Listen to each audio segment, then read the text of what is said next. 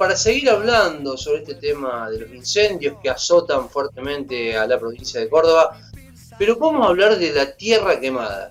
Tierra quemada que en términos de, de táctica militar es referirse a una estrategia de un adversario que elimina mediante el fuego los recursos de su enemigo para que sobrevenga un tiempo de carencia que lo debilite y lo haga vulnerable. Con esta estrategia lo que se pretende es destruir la voluntad de resistir del adversario mediante la intimidación provocando sufrimiento a las poblaciones locales y destruyendo sus propiedades y medios de subsistencia.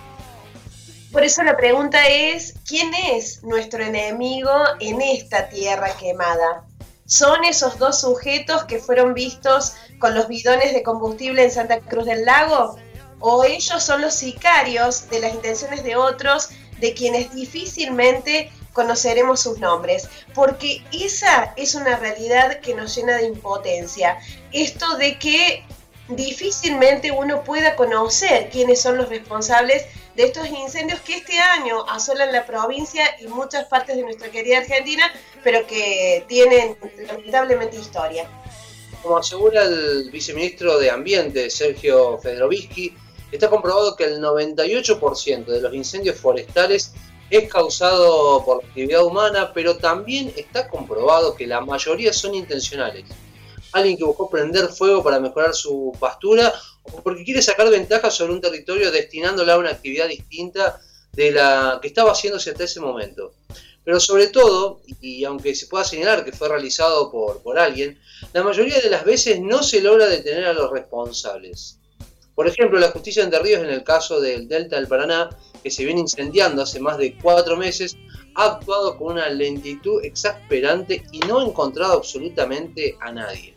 El viceministro de Ambiente de la Nación incluso reconoce que actualmente contamos con tecnología satelital que da muchas precisiones sobre el origen del fuego si se realiza una investigación, incluso admite que el ministro Cabandier se presentó como creyente en la causa del DENTA para que avance y aún así el resultado es totalmente nulo.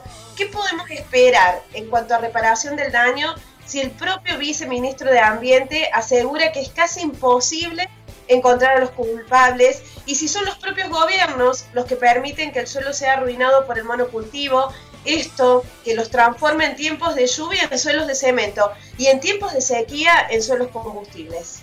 Hay que ponerse a pensar y por ejemplo hoy en Córdoba hay más de 191.000 hectáreas quemadas por estos incendios forestales.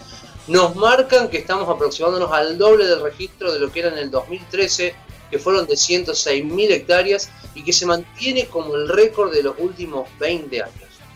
No es casualidad que ahora y con una Argentina que no para de arder, empiecen a multiplicarse los proyectos que proponen prohibir, por una parte, estos emprendimientos urbanísticos en suelos víctimas de incendios, como una manera de confirmar que esos son los intereses que están detrás de estos incendios.